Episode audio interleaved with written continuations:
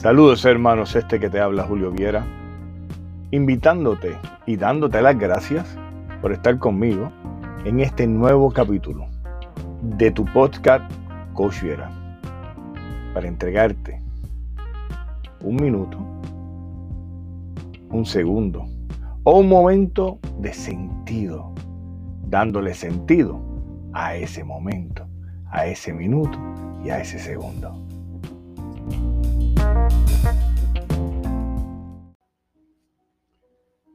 Hay cosas en esta vida que, que no tienen lógica, que no tienen sentido, que no tienen principio, que no tienen final. Hay cosas en esta vida que, que este servidor las cambia de ser respuesta para hacer pregunta. O las cambia de ser pregunta para hacer respuesta. Esta mañana me levanto con la nefasta eh, Digo yo nefasta porque a última hora es la vida de un ser humano. Lamentablemente no tengo más información como para llegar a una conclusión. Si hay alguien que quiera eh, refutarme o hay alguien que quiera darme información adicional de la que yo tengo, pues puede hacerlo. Se puede comunicar conmigo. Eh, Coach Viera arroba outlook.com y en toda confianza Inclusive podemos hasta hacer un capítulo para, para escuchar sus puntos de vista. Eh, aunque como diría un gran amigo mío, las excusas solamente satisfacen al que la dan, no, no necesariamente el que la escucha. ¿Y a qué me refiero o a qué me dirijo? Eh, de antemano quiero decirles que voy a ver si hago dos o tres capítulos en relación a esto de lo que voy a decir ahora o de lo que voy a hablar en estos minutos. Porque a última hora eh, redunda en lo mismo. Redunda en violencia, intolerancia, agresión, como si el ser humano no tuviera nada más que hacer que hacerse daño. Como, como si fuera más importante una muerte que un abrazo. ¿Pero a qué me refiero? Vamos a empezar por... Perdón. Por decirles algo me refiero. Pues me levanté esta mañana con la, con la noticia de que habían asesinado al presidente de Haití y a la primera dama. no tan solo los sacaron de su, de su puesto eh, político, sino que los asesinaron. Y aparentemente ya, había, ya hay videos corriendo por ahí, eh, diría yo como un trofeo para aquellos que cometieron el acto. Desconozco si es justificable o no esa, eh, en este momento, ahora que les estoy hablando, no es, el, no es el detalle. El detalle es que la violencia vuelve a ser protagonista de nuestra historia. Y da la casualidad que, aunque vuelvo, como muchos saben, no queremos las casualidades, da la yo diría la, la mala pata de que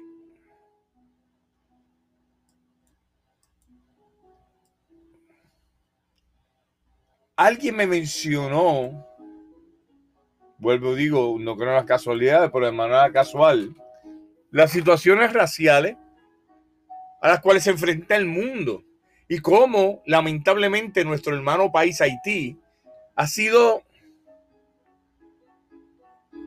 punto, yo diría, de, odio, de, de, de desaciertos, de,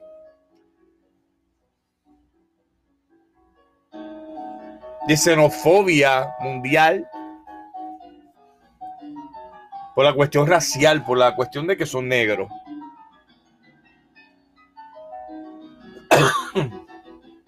por la cuestión de que, de que lamentablemente han sido pisoteados durante la historia moderna de manera continua,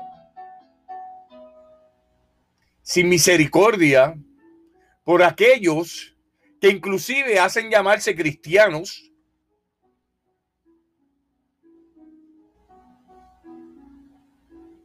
que se supone que la base del cristianismo es el amor, sin limitación y sin, sin color, sin, sin adornos ninguno. Y le decía yo a esa persona con quien estaba discutiendo el asunto que se me hacía muy difícil entender estas cosas. Y a lo mejor es que yo soy muy bruto.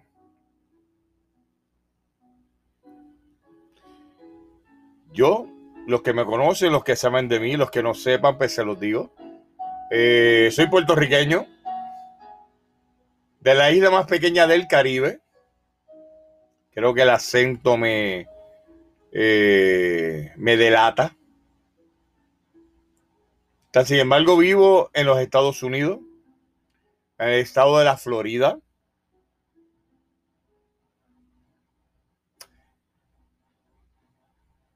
Y aunque para mí no es un tema el cual yo le dé la importancia que mucha gente le da, Tal vez porque no lo he sentido, tal vez porque no, no lo veo de la misma manera que otras personas. Y yo sé que yo he sido víctima eh, de la más grande violencia que existe en nuestro mundo, que es el racismo.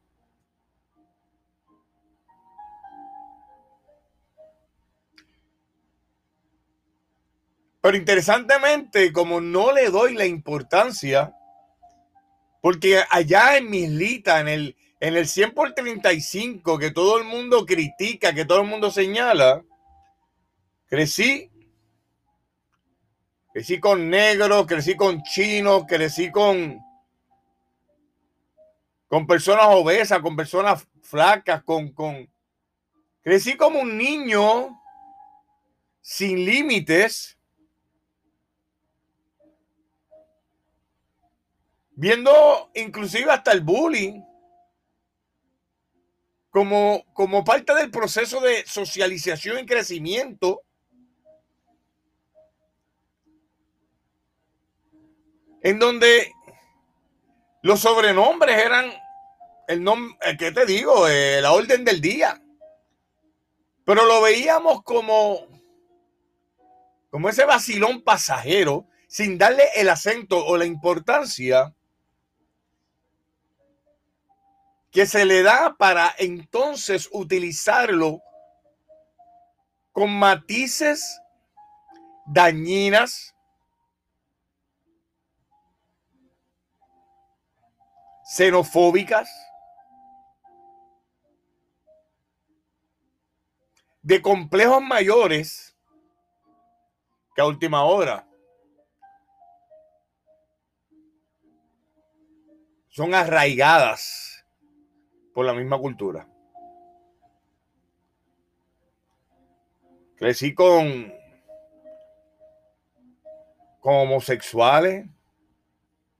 Yo estoy viendo eso desde chiquito, yo no sé, eso para mí es algo como que todavía yo estoy buscando cuál es, cuál es la, la, la, la, la extraña sensación de, de, de la novedad de algo que no es nuevo.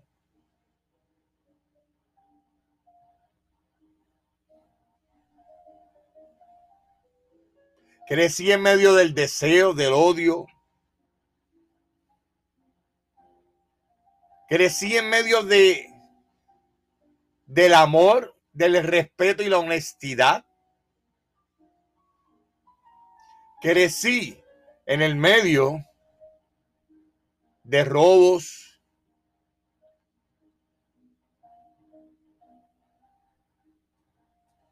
y de un sinnúmero de situaciones que se llamaban por su nombre. No se le ponía el acento donde no estaba. El que era negro era negro, el que era blanco era blanco. El que era homosexual era homosexual. El que le gustaba pelear, peleaba. Pero no se veía de una manera como ofensiva.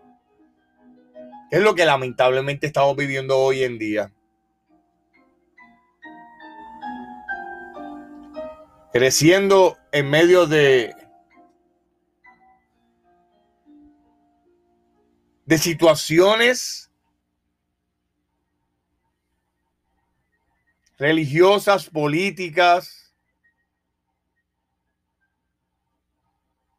No recuerdo haberme sentido menos o más que aquel que se sentaba a mi lado.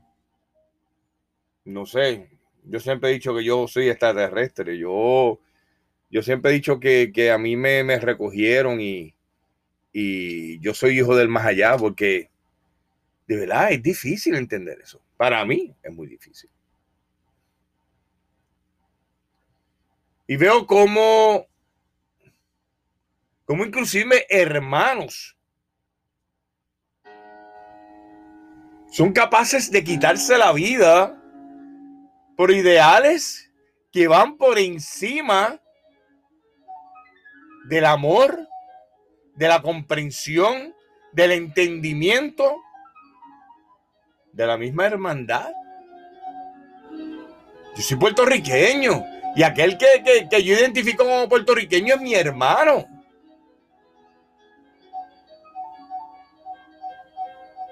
Quiero terminar este, este episodio de hoy con una anécdota. Me ocurrió aquí en el, en el county de Polk, o Polk County. Yo estaba en mi oficina, el que no sepa, soy consejero profesional. Y yo soy eh, fanático del deporte, no importa cuál. Pero me gusta, entre, bueno, me gustan todos los deportes, pero tengo una colección de monedas de, de béisbol, del Mundial de, de Béisbol, de uno de los que se hizo en Puerto Rico, una colección de monedas, donde están los eh, peloteros eh, latinoamericanos, especialmente puertorriqueños, que jugaron en esa, en esa, eh, en esa edición. Me acuerdo que una de las chapas era la de Carlos Delgado, si más no me equivoco. Carlos Delgado, eh, hombre negro, y entró este hombre negro a mi oficina. Mira que no estoy diciendo moreno, mira que no estoy diciendo, no, no, no, negro.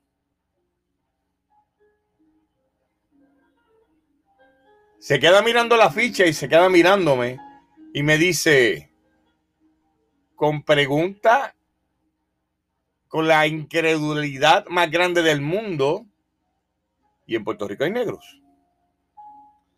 Yo solamente me eché a reír y dije, yo soy negro. Y él me dice, no, tú eres blanco. Yo no. Tú me ves blanco, yo soy negro. Y le explico que en Puerto Rico nosotros nos enseñaron de que nosotros éramos una mezcla de blanco, negro y taíno. Y nosotros vivimos orgullosamente de eso. se sentó con el respeto más grande del mundo a dialogar conmigo, no sin antes decirme que nunca hubiera pensado de que alguien le hablara de manera orgullosa de ser negro. Algún día entenderemos que somos seres humanos, que no somos otra cosa más que seres humanos.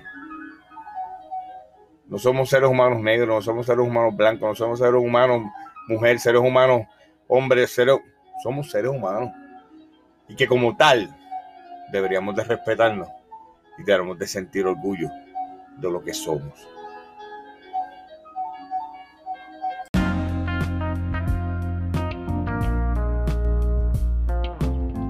Gracias nuevamente por haber compartido conmigo este ratito. Y te recuerdo que te puedes comunicar con este servidor Coach Viera a través de la línea telefónica 727-203-2521. Me puedes dejar mensaje y créeme que antes de lo que te imagines ya te habrás respondido. O te puedes comunicar conmigo a través de mi correo electrónico coachviera.outlook.com o coachviera.gmail.com o cualquiera de las plataformas electrónicas sociales que tenemos eh, actualmente, como lo es Instagram, como lo es eh, el mismo WhatsApp. Te puedes comunicar conmigo, yo te lo prometo. Te vas, te vas a sorprender cuando encuentres la respuesta que necesitas. Y también te recuerdo que si te gustó, compártelo con alguien, una sola persona, que con uno vamos a lograr ser un montón.